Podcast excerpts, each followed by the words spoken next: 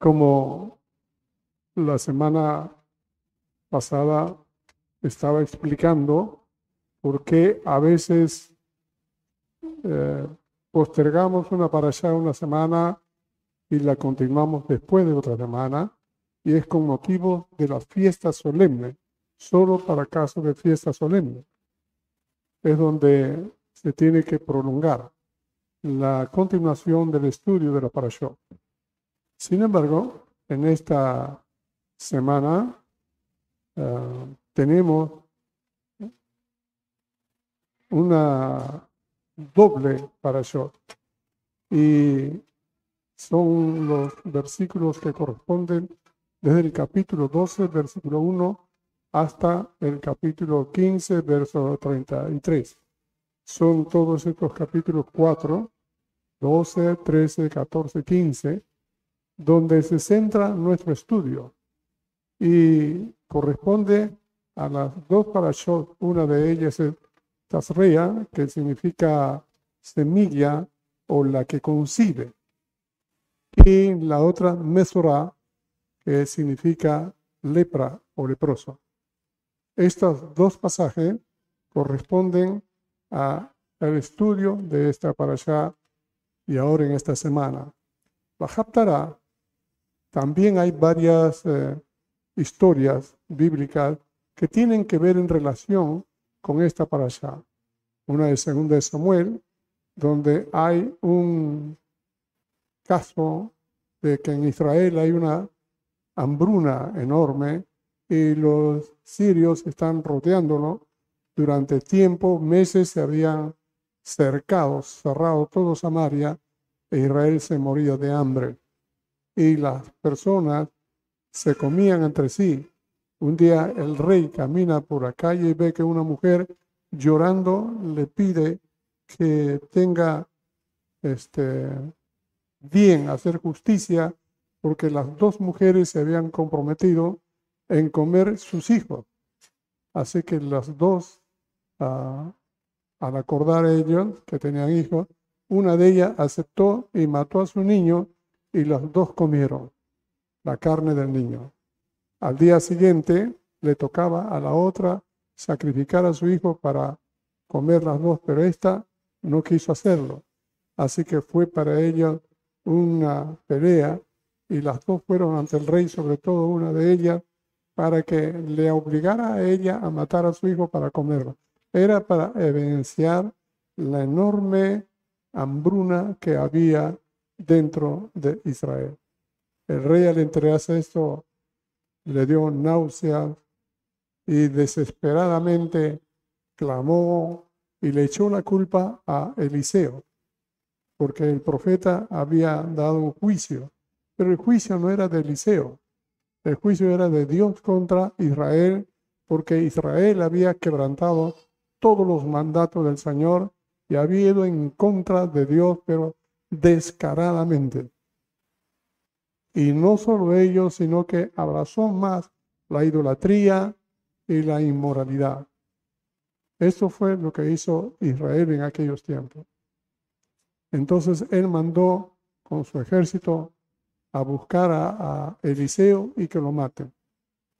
Y cuando llegó el siervo hasta la casa de Eliseo, Eliseo estaba en reunión con todos los ancianos y dice, mira, han venido a matarme. Y no le abras la puerta al siervo, más dile al siervo que mañana una cabeza de burro va a costar como tres kilos de harina y una cantidad de carne y pan va a costar tanta cantidad. Y entonces eh, el siervo dice que si Adonai abriera las ventanas del cielo, toda la comida que enviaría no alcanzaría para alimentar la hambruna de Israel. Y el profeta le manda a decir, eso va a suceder. Tú lo verás pero no comerá. Al día siguiente, todos estaban ya para esperar lo último, pero en la madrugada, unos eh, cuatro leprosos estaban aislados y pensaban en sí, el hambre es terrible, si seguimos aquí sin hacer nada, moriremos de hambre. Total, de todas maneras vamos a morir como leprosos y al no haber comida moriremos de hambre. Si vamos a Israel, allá nos van a matar, también están con hambre. Si vamos a los enemigos de los sirios, probablemente nos maten. O de repente no. Pero sea cual fuera, de todas maneras vamos. Y se fueron al campamento de los sirios y encontraron el camino todo abandonado. Todas las cosas, armas, ropa, comida, caballos, todo. Todos estaba regado en el camino. Lo cierto es que cuando ellos vieron eso, aprovecharon en poder conseguir todo lo que tuvieron. Comida, ropa, oro, plata, todo juntaron y se lo llevaron cada uno a su lugar escondido. Y regresaron y volvieron a llevar, comenzaron a saquear todo lo que pudieron. Y mientras estaban en ese plano, ya estaban provistos, decía, no es bueno lo que estamos haciendo. Allá en Israel hay tanta hambre y nosotros estamos acá. No es bueno. Fueron y les gritaron desde el suelo, antes de la muralla, y les dijeron, hay comida allá en el campamento de los sirios. No hay ningún sirio, todos han corrido huyendo. En la noche el Señor hizo una, una cosa extraordinaria. Produjo un ruido de ejército, de caballos, de tropa, pero un ruido tan estridente que los sirios pensaron, Israel ha venido armado, acompañado de ejército de egipcios y ejército de los eteos, y son tan numerosos que nos van a destruir. Y por eso dejando todo, huyeron. Y el rey decía, no es, esta es una trampa, decía. Pero uno, de sus soldados siervos dijo, no, tenemos una carreta ahí con caballos. Que vayan, tomen dos caballos y averigüen. Y así fueron, por encima de la voz de este rey incrédulo. Y encontraron, como los leprosos le habían dicho, salió la gente y consiguieron todo lo que había y se saciaron con la comida y en verdad todavía empezaron a vender la comida como dijo el profeta. Y cuando vino el siervo que dijo, ¿acaso será? Cuando vio esto en la puerta de entrada, la gente por ir a, saquear, lo aplastaron y murió pisoteado por todo. Estos leprosos fueron usados por Dios para ayudar a Israel en aquel tiempo. El otro es lo que está aquí escrito en el libro de Segunda de Reyes, en el caso, en el capítulo 5, en el caso de un general sirio también, era fuerte, valeroso, líder, triunfador, pero leproso. Y viene donde Eliseo para que pueda hacer un milagro y le curen de la lepra. Pero el rey le manda una carta al rey de, Israel para que el rey lo cure. Y el rey se rompe las vestiduras, atormentado. ¿Cómo me manda a mí? ¿Acaso yo soy Dios para curarlo? Y se pone a clamar, esto es un pretexto que busca este rey de Siria para atacarnos, para hacernos daño. Y, se entera el profeta Eliseo de que este rey se regala la vestidura y le manda a decir, ¿por qué te regala la vestidura? Dile que venga a mí. Y viene Namán y él no lo atiende, le manda a su sirviente y dice, tírate siete veces ahí al río Jordán, zambúllete, sumérgete siete veces y tú quedarás sano. Es la historia, luego seguiremos. Pero en el libro de Gabriel Hadashah hay varios pasajes donde el Mesías muestra de una manera tan evidente y exclusiva su capacidad de poder sanar leprosos. En los tres párrafos de la Torá del Tanaj y del Virgen allá, está el punto de la lepra. Uno de los detalles más relevantes que va a identificar al Mesías en su venida sería no solamente dar libertad a los cautivos, vista a los ciegos, sino sanar a los leprosos. No podía hacerlo nadie más que el Mesías. Y en su ministerio hubo varias ocasiones donde los leprosos fueron sanados. El mensaje es muy múltiple, pero quisiera detenerme un poco con estas partes que he mencionado. Acá en el capítulo 12, 13, 14 y 15 del libro de Vallicra nos habla acerca de cómo Dios exige que los sacerdotes sean santos en toda vuestra manera de vivir. En el capítulo del 1 hasta el 7 nos habla de todos los sacrificios que debían hacer para que uno pueda estar delante de Dios y cómo el sacerdocio tenía que velar para que esto se hiciera correctamente. El capítulo 8 es nombrado los eh, hijos de Aarón para que ellos ocupen el cargo del sacerdocio levítico y todo el ministerio sacerdotal. Capítulo 9 es donde hace su primer ministerio a Aarón con sus hijos y Dios envía una bendición enorme. Su presencia. El capítulo 10 nos habla cómo en el trajín de hacer la obra del Señor se pasa por alto la seriedad y la santidad delante de Dios.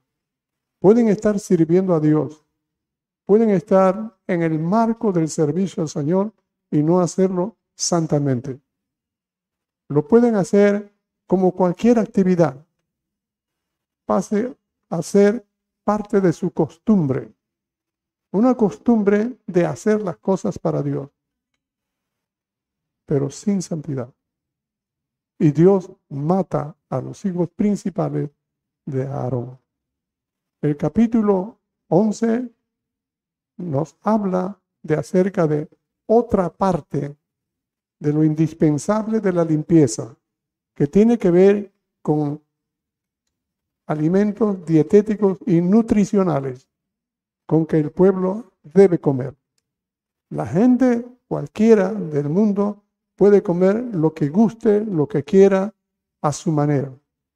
Pero solo los hijos de Dios deben saber comer lo que Dios manda que coman.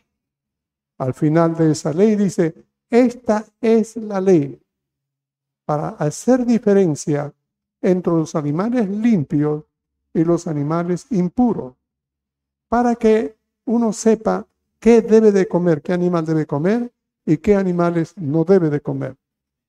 Entonces, cuando se pasa por alto algo de ello, va a tener problemas en su organismo.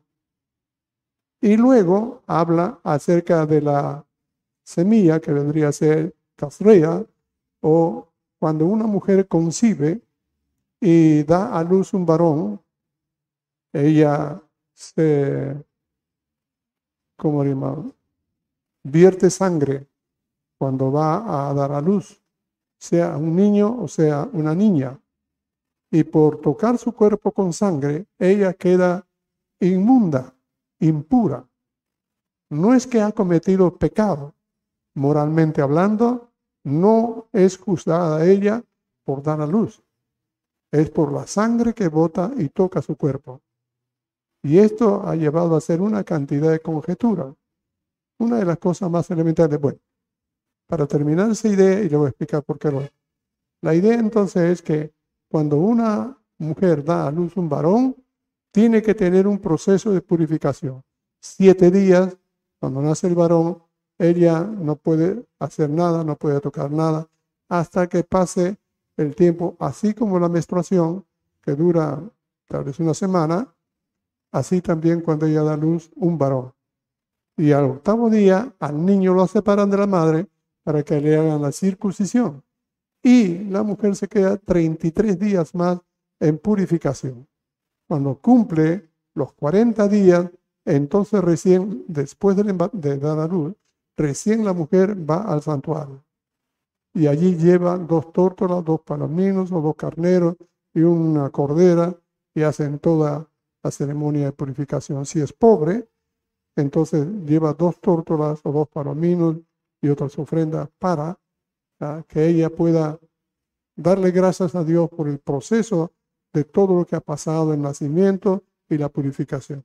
Pero si nace una niña, entonces la mujer al dar a luz tiene que esperar 15 días y luego otros 44 días más, algo así como 80 días finalmente, es que la mujer tiene que estar separada en entrar al tabernáculo.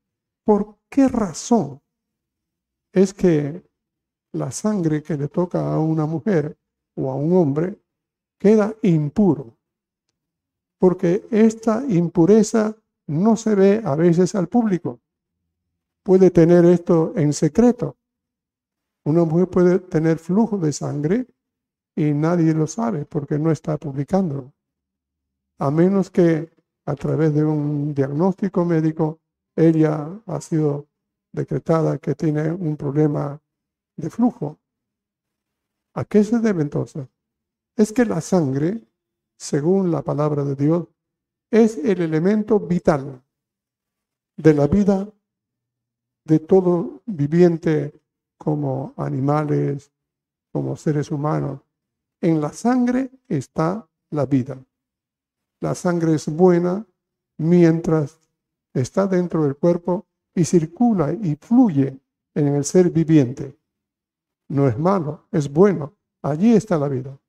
Si acaso uno mata a un animal, la sangre no lo puede guardar o separar a ningún lugar, sino vertirlo en la tierra, enterrarlo o llevarlo en el altar y quemarlo. Si esa sangre, que es el elemento de vida, toca el cuerpo de una persona, la contamina, no haciéndolo, ¿cómo decirle? No haciéndole impuro a la persona, a menos que la sangre sea una sangre con cierto eh, virus o males que pueda afectar. Pero en este caso no es así tanto el, el punto, sino que como la sangre es donde está la vida y fluye dentro del cuerpo, cuando la sangre sale del cuerpo y se expone a la luz, entonces esto es como que la vida ha dejado de ser para convertirse en muerte. Y cuando un cuerpo es cubierto o tocado por sangre delante de Dios, es como que si la muerte le hubiera cubierto al hombre. Y si va al templo, está llevando la muerte constante delante de Dios. Por eso, más adelante dice, esto es para aquel que tenga flujo de sangre y contamine mi santuario. ¿Me dado a entender? No es que porque vertió sangre ya se condenó, perdió la salvación. No, es algo que delante de Dios afecta su vida. Y al afectar su vida en esa relación espiritual, es que contamina el templo. Por eso es que tenía que hacer purificación, expiación, holocausto, reconciliación. Todas esas cosas. Es por cuestión de la sangre. Luego viene otro de los mandatos dentro del sacerdocio es la lepra. Ya no es solamente lo que come, ya no es solamente lo que toca, ahora es la lepra, lo que emerge en la piel. La lepra que está registrada acá es una lepra que muchos no definen aquella lepra que conocemos como en maldegencia. Esta es una lepra que en alguna ocasión pudo haberse disipado, evaporado, y la persona que pudo haber tenido lepra ha quedado sanada, porque Dios, cuando manda a el sacerdote diciendo, si hay alguien quien tiene una mancha, una mancha rojiza, el pelo cambia de color, la herida es un poco profundo, cuidado, eso es lepra. Para asegurarlo, enciérrenlo siete días en un lugar. Y después de siete días, cuando ve que ese mal ha expandido, ha desarrollado, ha corrido en la piel, lepra es, inmundo es. Así que a la tal persona hay que sacarlo de la ciudad, echarlo fuera y que quede allí en un leprosorio para Dios. Es casi una muerte en vida. Así pasa, sea hombre o sea mujer.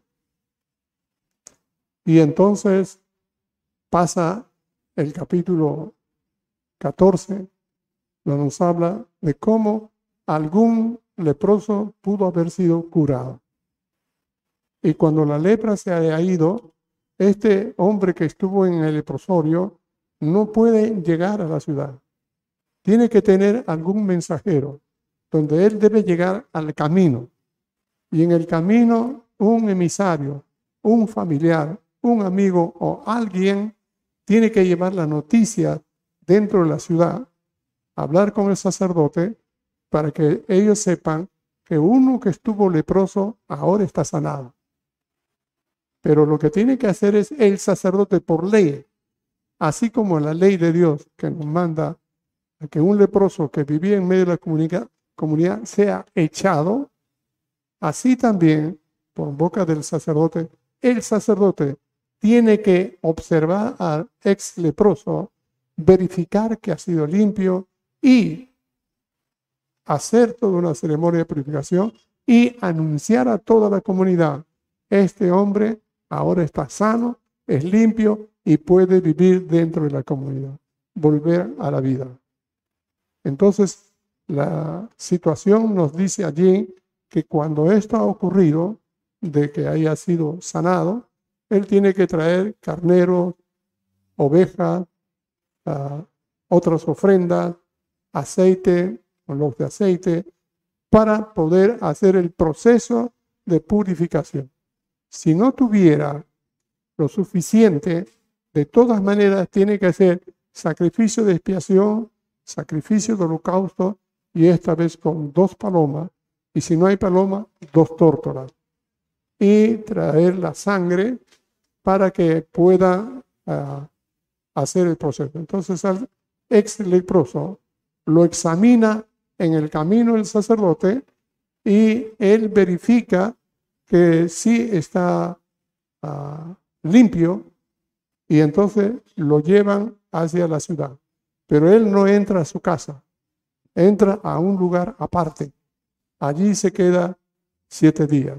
Tienen que volarse el pelo, las barbas, eh, que tiene que afeitarse todo.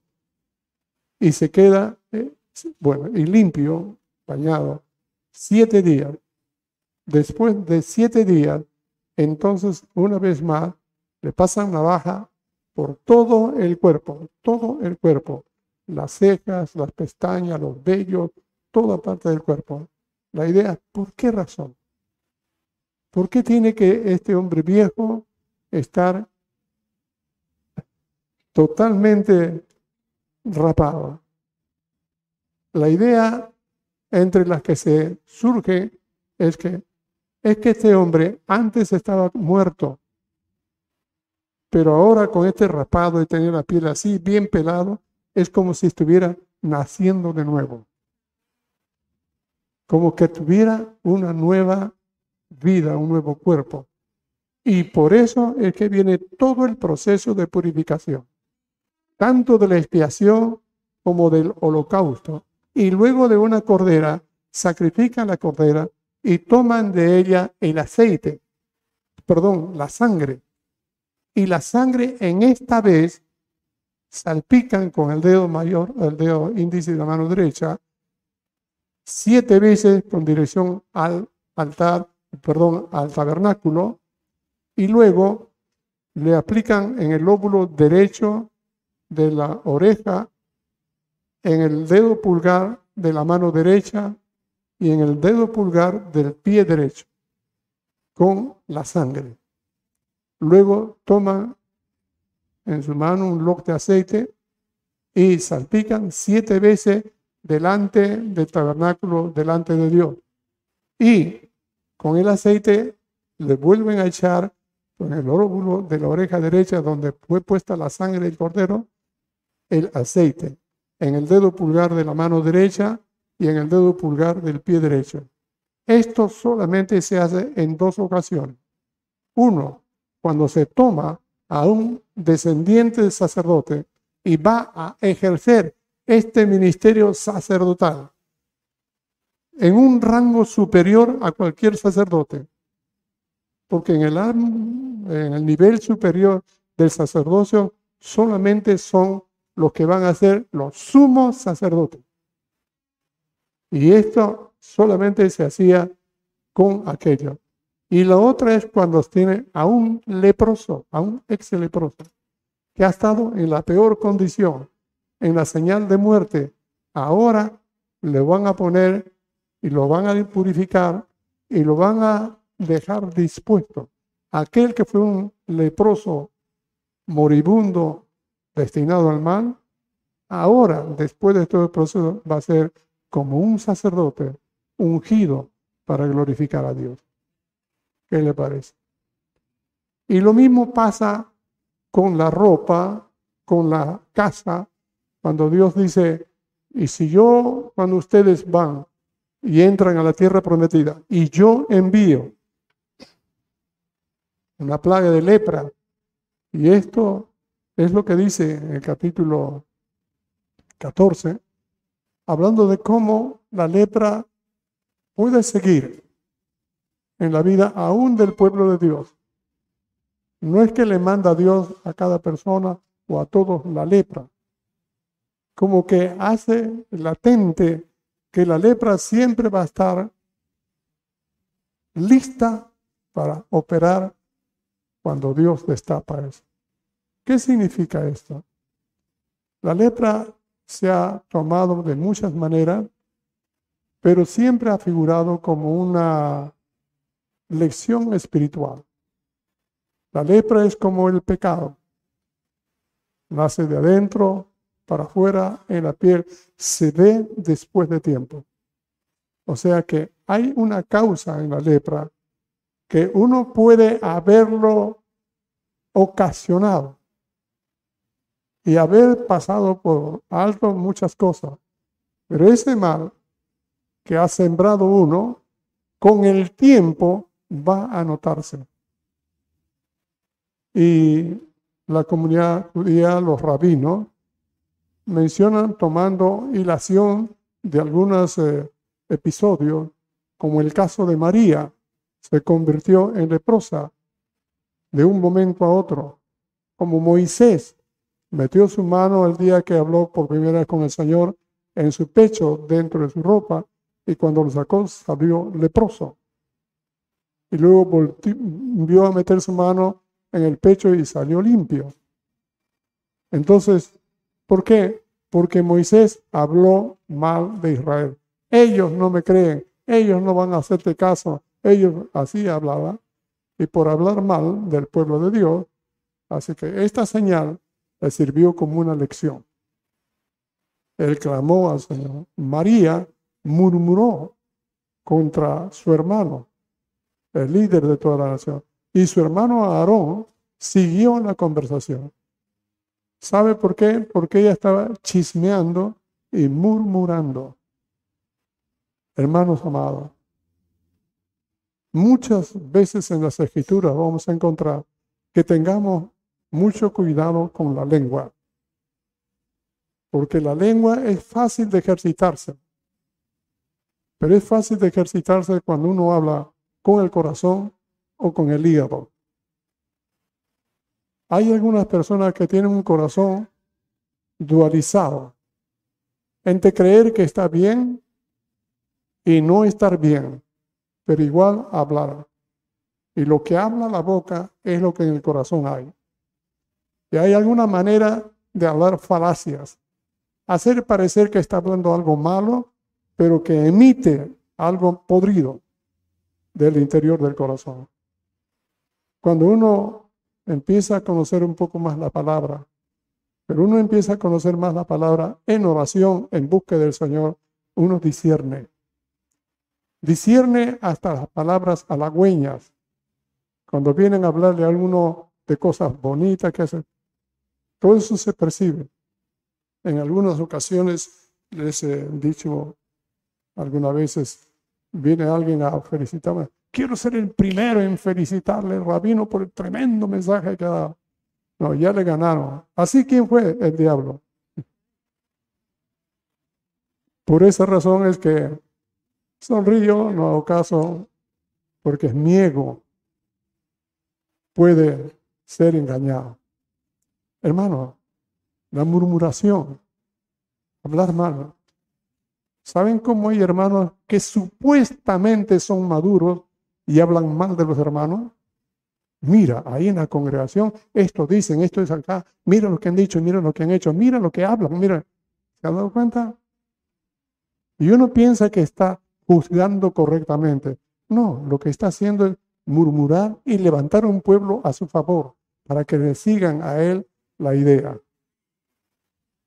Hermanos amados, y por eso que hay muchas personas que están mal, físicamente mal, por la murmuración. Por murmuración, Dios ha matado 25 mil personas. Tengamos cuidado porque, aunque no salga la lepra, ¿y sabe cómo viene la lepra? La lepra a veces le llaman la tiña, tiña o empeine. ¿Qué le parece? Ah, ¿Saben lo que es el empeine, verdad? Es una forma de lepra que le vienen mayormente a cualquier persona, especialmente a los alérgicos. Tiene que tener el equilibrio, la armonía interna delante de Dios. El capítulo 5, el 15, perdón, nos habla de la impureza del hombre por vertir semen en cualquier forma o por gusto, o lo que le llaman la espermatorrea. Y el flujo de la mujer más allá de su periodo menstrual. Y ambos contamina no solamente su vida, todas las cosas que toca delante de sus vidas. Y si alguien ha sido rozado tocado con alguno de esos, también queda inmundo. Ahora bien, hay problemas en los hombres, en algunos casos tienen problemas, problemas en que tienen el flujo sin haber tenido una relación sexual. Pero ¿qué ha pasado? Ha maquinado en su soledad, en sus días, cosas que no son nada edificantes. Hay lascivia, cosas en su mente que en el día, en la tarde, en la noche, en cualquiera sea la forma en que éste pueda alimentar, sea pensando, sea contando, sea cantando, sea leyendo, siendo ver cualquier tipo de, de escena, donde se deleita y acaricia esas cosas. Y bueno, ahí quedó, no hizo nada más, pero eso se va acumulando internamente. Puede ser un día, puede ser dos días, pero le viene eso. Y uno puede decir, no, yo no hice nada. Sí hizo porque ha ido acumulando. Por un lado, esto es pecado. Y algunos usan esa situación y hacen algunas cosas secretas en soledad. Y ellos ah, han cubierto eso con que es una reacción natural, como algunos supuestamente científicos hablan de que el mejor recurso que el hombre tiene es masturbarse. Y piensan que eso está bien. Hermano, delante de Dios todo eso es inmoral. Delante de Dios. Aunque la gente diga lo que quiera por callarse la conciencia y acomodarse al modo viviendo de otro, eso es una aberración. Uno tiene que disciplinar su manera de pensar. Tiene que disciplinar su cuerpo. No, recuerde, disciplinar. Eso indica entender qué es lo que Dios quiere y qué ejercicio nosotros debemos alimentar en el día para que no lo alimentemos de cosas inmorales. Igualmente la mujer cuando tiene flujo de sangre, al contrario, como les dije, la sangre donde está la vida, al salir del cuerpo, entonces esto conlleva a que hay, ahora la vida se va, está la muerte contaminando. No es lo mismo que cuando uno hace transfusión de sangre. Puede usar las, eh, las bolsas eh, especialmente para guardar la sangre.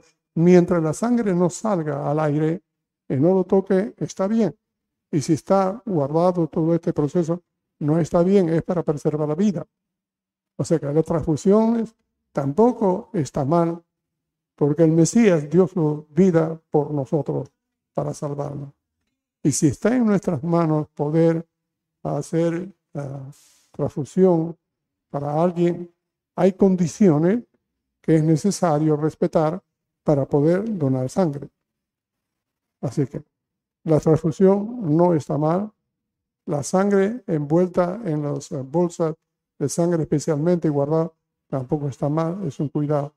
Cuando la sangre se vierte al aire, toca así delante de Dios, espiritualmente ya no está bien.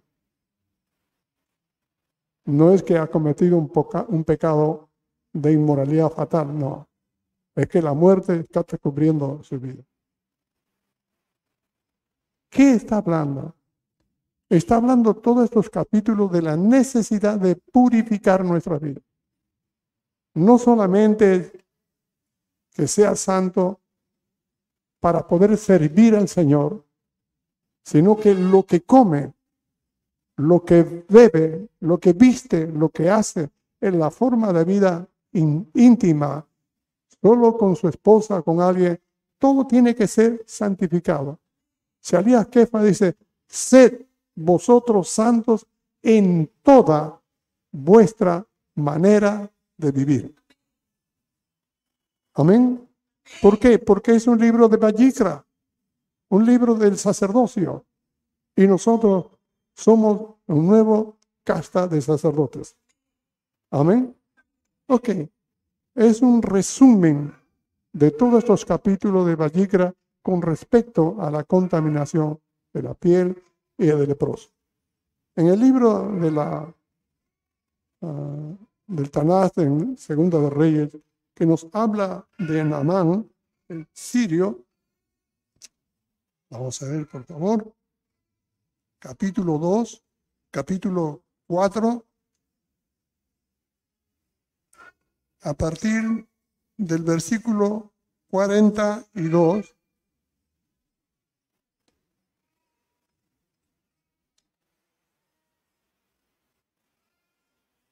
Pero versículos antes viene a ser uh, del versículo 38. Estuve pensando por qué los sabios pusieron ese texto de esa manera para luego hablar de Naamán el sirio.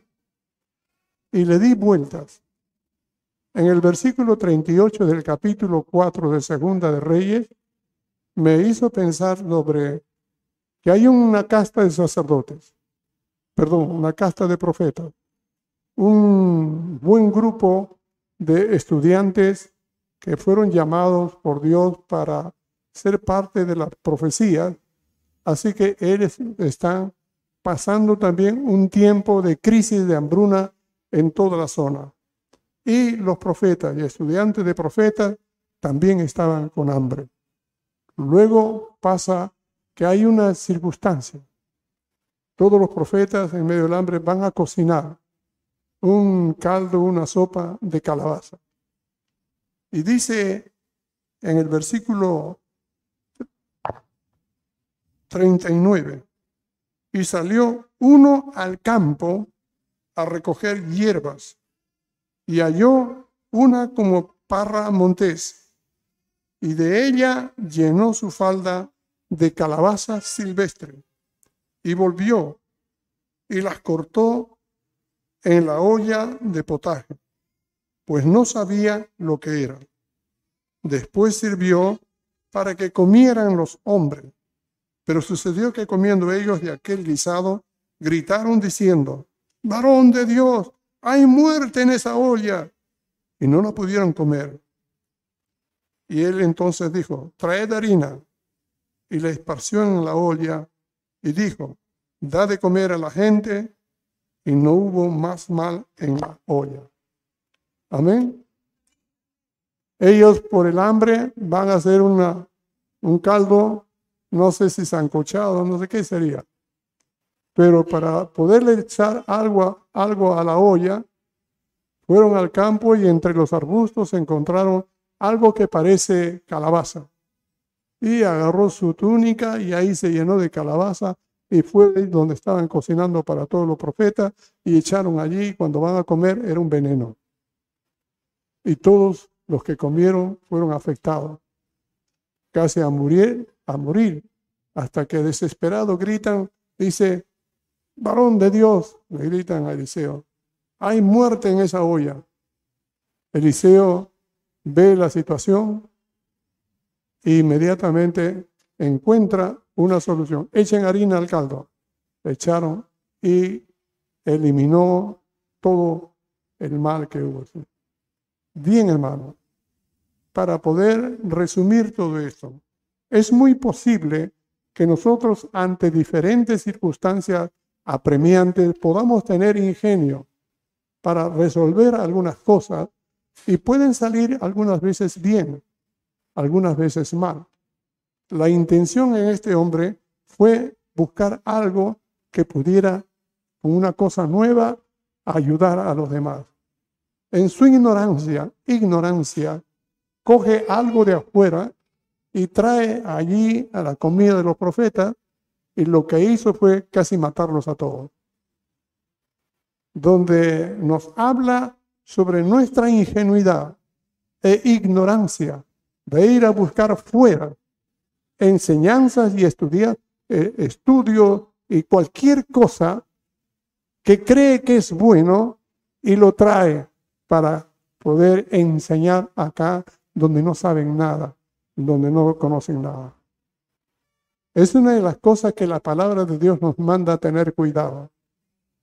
Escudriñar todo, retener lo bueno. Porque muchas cosas el maligno viene con la palabra engañosa usa la Biblia. Por eso los que vienen fuera y que creen que saben porque han aprendido aquí y allá, creen que saben mucho y vienen acá para enseñar.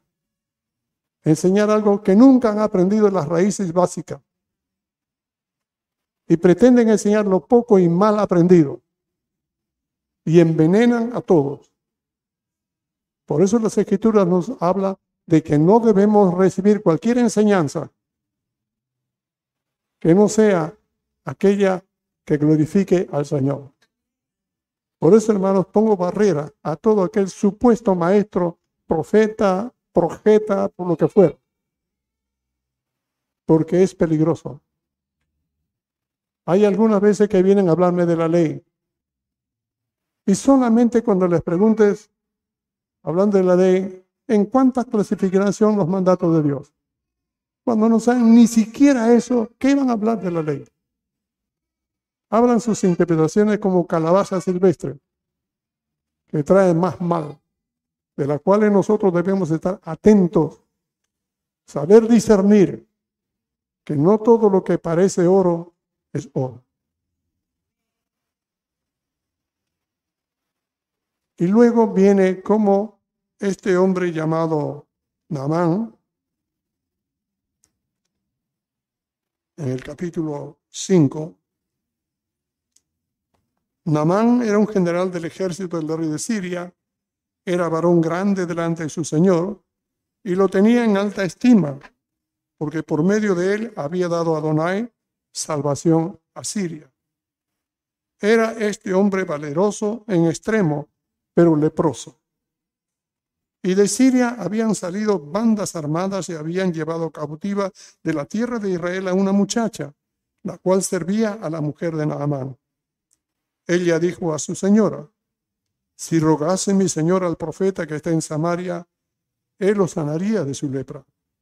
Entrando Naamán a su señor le relató diciendo, así y así ha dicho una muchacha que es de la tierra de Israel. Esto lo dice Naamán al rey de Israel. Y, le dijo el rey de Siria, ah, pero el rey de Siria, anda, ve y yo enviaré cartas al rey de Israel. Salió pues él llevando consigo diez talentos de plata y seis mil piezas de oro y diez mudas de vestido. Tomó también cartas para el rey de Israel que decían así, cuando lleguen a ti estas cartas, sabe por ella que yo envío a ti mi siervo Naamán, para que lo sanes de su lepra. Luego que el rey de Israel leyó las cartas, rasgó sus vestidos y dijo, ¿soy yo Dios que mate y da vida para que éste envíe a mí a que sane a un hombre de su lepra? Considera ahora y ve cómo busca ocasión contra mí. Cuando Eliseo, el varón de Dios, oyó que el rey de Israel había rasgado sus vestidos, envió a decir al rey, ¿por qué has rasgado tus vestidos? Venga ahora a mí y sabrá que hay profeta en Israel. Y vino Naamán con sus caballos y con su carro y se paró a las puertas de la casa de Eliseo. Entonces Eliseo le envió un mensajero diciendo, ve y lávate siete veces en el Jordán, y tu carne se te restaurará y serás limpio. Naamán se fue enojado diciendo, he aquí yo decía para mí, saldrá él luego y estando en pie invocará el nombre de Adonai su Dios, y alzará su mano y tocará el lugar, y sanará la lepra. Habana y Farfar, río de Damasco, ¿no son mejores que todas las aguas de Israel? Si me lavare en ellos, ¿no seré también limpio? Y se volvió y se fue enojado. Mas sus criados se le acercaron y le hablaron diciendo, Padre mío, si el profeta te mandare alguna gran cosa, ¿no la harías? ¿Cuánto más diciéndote, lávate y serás limpio? Él entonces descendió y se zambulló siete veces en el Jordán, conforme a la palabra del varón de Dios, y su carne se volvió como la carne de un niño y quedó limpio. Y volvió a agradecer Eliseo y pagarle todo lo que ha hecho, pero él no aceptó nada, porque los varones de Dios no se les compra. Pero hay muchos que hacen cosas por el dinero. Pero este hombre no juró delante de no tomar nada de él. Y luego viene la historia de cómo Jesse, envidioso y malintencionado, fue detrás de Amán y con una mentira le saca plata y vestido y lo esconde en la casa detrás. Y entra donde está Eliseo y Eliseo le dice, ¿de dónde viene Jesse? Y él dice, Señor, yo no he salido a ninguna parte. ¿No estaba mi corazón contigo cuando fuiste tú a perseguir a Amán y él se bajó del carro y te atendió? ¿Acaso es tiempo de, de comprar viñas, olivares, vacas, y, cerros y criadas y todo. O sea, todo lo que el profeta le estaba diciendo es lo que él quería tener con el dinero que Naamán le había dado. O sea que para Naamán servir de siervo a Eliseo no era suficiente. Él quería plata. Él quería bienestar material. Tener posiciones, criadas y todas esas cosas. Y como el profeta Eliseo no ambicionaba nada de esas cosas, sino era hacer las cosas de Dios, tenía él protección de Dios, tenía él muchas cosas de Dios, pero él no tenía visión por cosas malas. Y todo aquel que es llamado por Dios tiene que aprender a guardar su corazón del afán de la riqueza y el afán de las posesiones.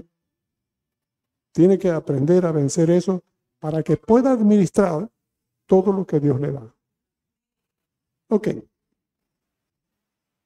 Lo interesante de todo esto es que este hombre, que era un general triunfador, soberbio, orgulloso, que era muy querido y respetado por el rey de Siria, él tenía todas las capacidades para ser siempre el cabeza, de todo el ejército, todo el poder, todo el respeto, todo el miedo que tenían otros ante él.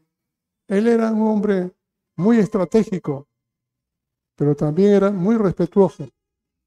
Y por todas las cosas era alto, no sé si como yo un poco más.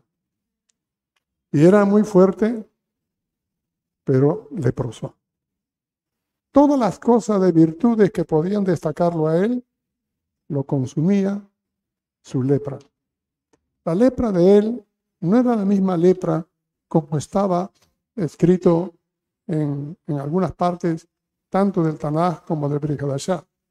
Esta lepra era algo como que aparecía y desaparecía. Por eso es que él podía estar entre la gente. Por eso es que él podía comandar y dirigir. Pero si era un, un leproso con el mal de Hensen que le llama, su carne estaría cada vez peor deteriorado, putrefacto, porque no es la piel, penetra los músculos, los nervios y deshace. Es algo terrible. En el caso de él, parece que no fue ese tipo de lepra. Por eso que él podía montar caballo, tratar con el rey, hacer todas estas cosas. Sea cual fuera la lepra, no lo atendió este Eliseo cara a cara. Le mandó decir que haga el lavarse en el río Jordán, que son aguas corrientes. Porque Dios para la purificación de un leproso tiene que mandar a usar aguas corrientes. Agua de manantiales o agua de río. Así que nos manda al río Jordán. Él molesto porque no hacen como él quiere, molesto se va. No se sabe cómo se llaman los nombres de los sirvientes de este general. Le dice, Señor, si el profeta te hubiera dicho, súbete a este cerro, carga un árbol, rómpelo tú, llévalo en el hombro. Cuando subas allá, lo tiras. Y una vez que lo tiras, bajas y de nuevo lo cargas siete veces. Con el sudor te vas a sanar la piel, hubiera dicho. ¿Tú lo hubieras hecho? Probablemente sí. Si tú fueras capaz de hacer algo grande, ¿por qué crees tú que no podrías hacer lo que te digo? métete siete veces al río. Y este general inteligente dice, tiene razón. Si me hubiera mandado hacer algo difícil, lo hubiera hecho pero me ha mandado a hacer algo ridículo. Pero lo hizo. Y cuando se mete al agua, en ese tiempo, describen algunos arqueólogos o antropólogos, y dicen que esas aguas, en ese tiempo el río estaba abajo y había más lodo que agua. Entonces, al meterse allí, saldría un poco barro. Y luego siete veces y salió limpio. Increíble. Ustedes han llegado a lugares donde hay aguas que tienen azufre, que son como barro, y el que menos se mete allí para embarrarse de barro largo rato, porque son uh, buenas para la piel. Yo pensé que cuando yo me bañara así, me dijeron voy a ser blanco y voy a crecer. Me engañaron. Sea como fuera, las aguas del río Jordán sirvieron para que este hombre pudiera ver el milagro de su cuerpo y la piel común. Lo interesante es que este es un hombre pagano, idólatra. Y viendo este milagro dijo, nunca más adoraré a ningún Dios, sino al Dios de Israel. Él es el único Dios sobre todo. Y él se regresó gozoso. En cambio, su siervo no era un pagano, el siervo de Eliseo, era un israelita. Y por querer algo del pagano, recibió. Pero el mal que tuvo se le pegó a él, a él y a toda su familia. Así murieron leprosos él y su descendencia por el corazón mezquino de uno solo. ¿Y quién? Un escogido de Dios. uno servidor de Dios. ¿Se imagina? No era un pagano. ¿De qué le sirve el cargo? ¿De qué le sirve el ser siervo de un profeta si el corazón está podrido?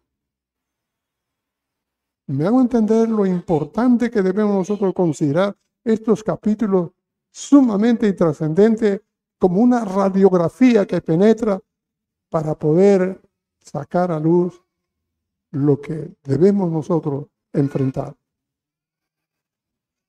Amán se fue victorioso, llevando tierra de Israel para adorar a Dios en ese lugar y dar testimonio.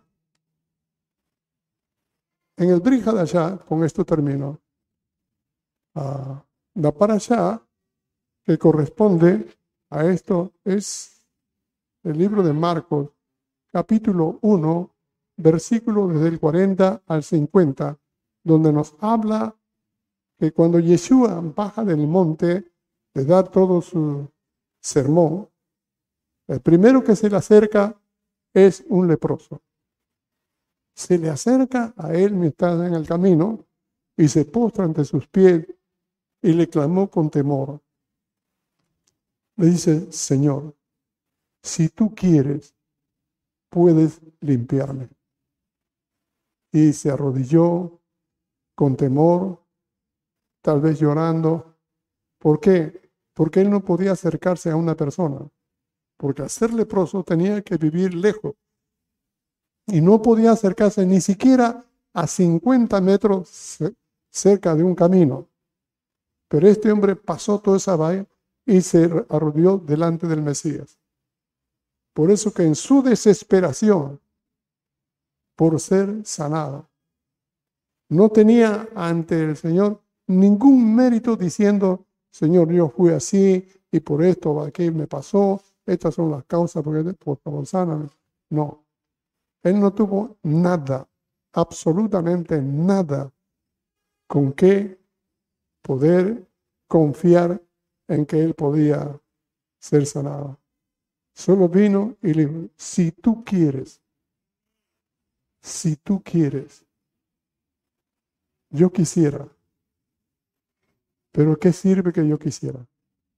Si tú quieres, puedes limpiarlo. Y el Señor dice el texto, movido a misericordia. Movido a misericordia. Viendo el cuadro, la radiografía de este hombre, puso su mano sobre él y dijo, quiero. Qué palabra tan linda. Movido a su misericordia, dice, quiero. Pone su mano, sé limpio. Y al instante su cuerpo quedó limpio. ¿Qué le parece a mí? Me conmueve siempre y siempre recuerdo en muchas de mis oraciones, cuando me acerco al Señor, a veces como el leproso, le digo, si tú quieres. Y alimenta mi corazón cuando escucho las palabras y me decía, quiero. Él quiere lo que también tú quieres. Pero lo que tú quieres no tiene ninguna base de egoísmo, de personalismo. Es del clamor, la necesidad más original y profunda que tiene un corazón. Y el Señor ante ellos, yo quiero.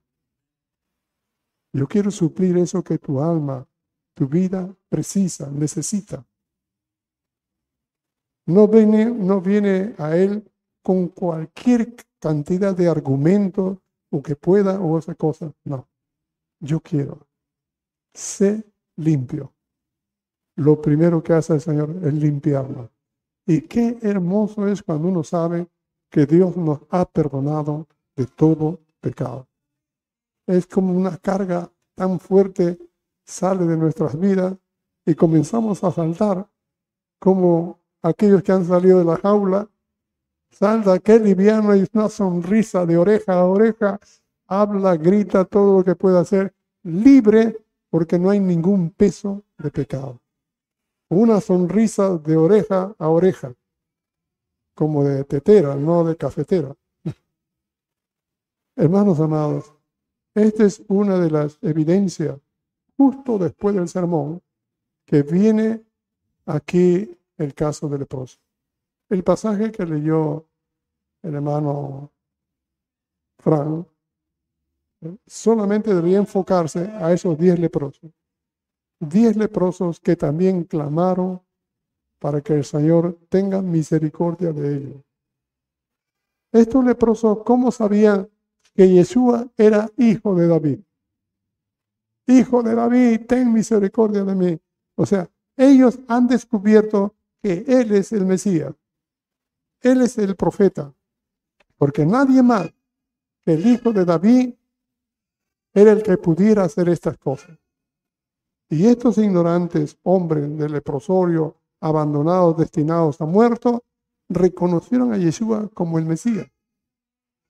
Por eso le dijo, ten misericordia de mí. Y el Señor al verlos le dice, váyanse. No se acercó ni les pidió que se acercaran a él. Váyanse y muéstrense al sacerdote y hagan conforme a lo que mandó Moisés. Y los hombres creyeron, no quedaron sanos, creyeron y se fueron rumbo hacia el sacerdocio. Y en el camino veían y sentían una escosor en el cuerpo y veían que su piel estaba sanando hasta que quedaron sanos. Y uno de ellos, lleno de emoción y alegría, gratitud, regresó a donde estaba Yeshua. ¿Y sabe qué? Yeshua se había quedado parado ahí.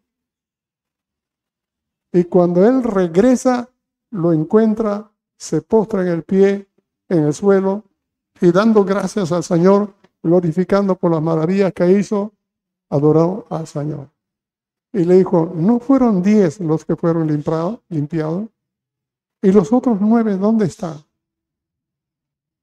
Y él le dijo, vete, tu fe te ha salvado.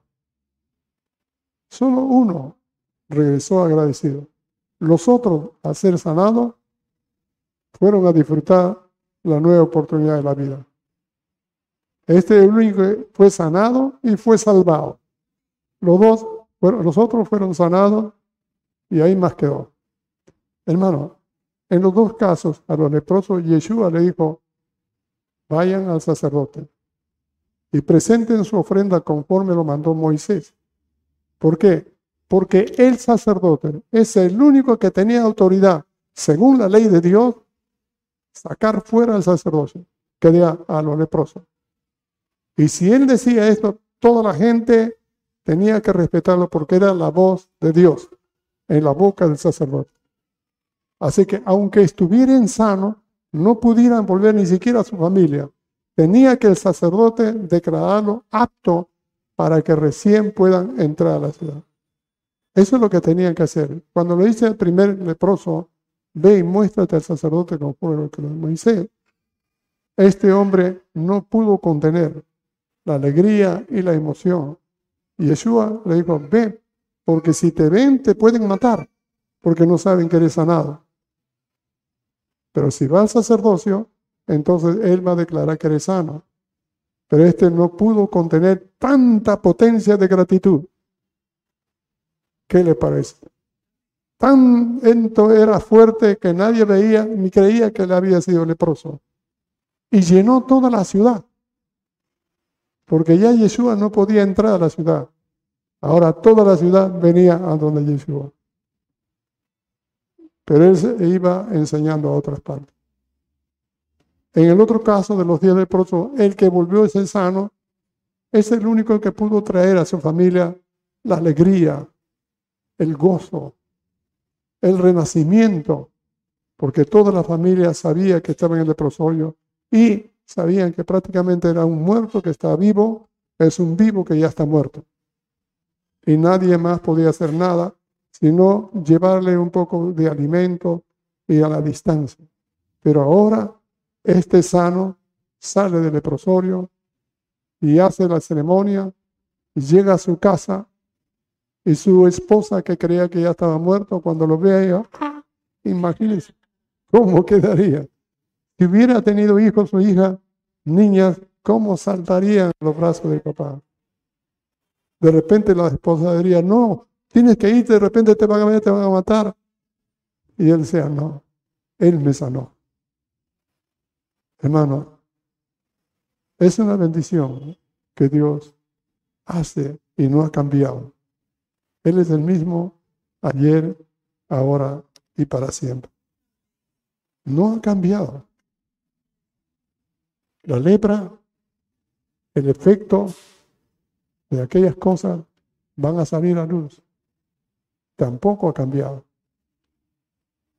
Lo que debe cambiar es nuestro corazón. En creerle a Dios. Hacerle caso a Dios. Por muy simple que parezca la palabra, debemos aprender a confiar en la palabra de Dios. A través de los años, a través del tiempo, lo que usted no entiende hoy, lo entenderá después. Lo que cree saber ahora, gracias al Señor. Pero eso no es todo. Cuando viene más del conocimiento de la palabra, se va a dar cuenta que no sabe casi nada. Pero eso poquito que sabe lo sostiene, lo mantiene y su fe va creciendo. Tengamos esta confianza en el Señor. Y tengamos cuidado de no alimentarnos de cualquier tipo de alimento que parece una rica calabaza, porque trae mucho, mucho daño. Amén. Y procuremos siempre, así como Eliseo, tener la harina, el alimento de un par verdadero, para poder comer con confianza. Vamos ahora. En el nombre de tu Hijo Yeshua, Padre eterno, te damos gracias por esta hora, por tu palabra, por tu bendición. Bendito eres, Señor. Gracias por todo lo que tú nos enseñas y por todo lo que tú quieres que nosotros cuidemos en nuestras vidas. En el nombre de Yeshua te rogamos que bendiga cada uno de tus hijos. Y gracias por todo ello. En el nombre de Yeshua Hamashiach, gracias. Amén. Agradecemos a todos los hermanos a de las redes que nos estamos comunicando y notando para que todos ustedes puedan tener la confianza que también estamos orando por ustedes. En los lugares donde se encuentran, ustedes van a ser usados por el Señor, porque allí Dios los va a hacer luz en medio de las tinieblas. Dios les bendiga, cuenten siempre con nosotros. Shalom, Beshen Yeshua HaMashiach, Libre Shalom,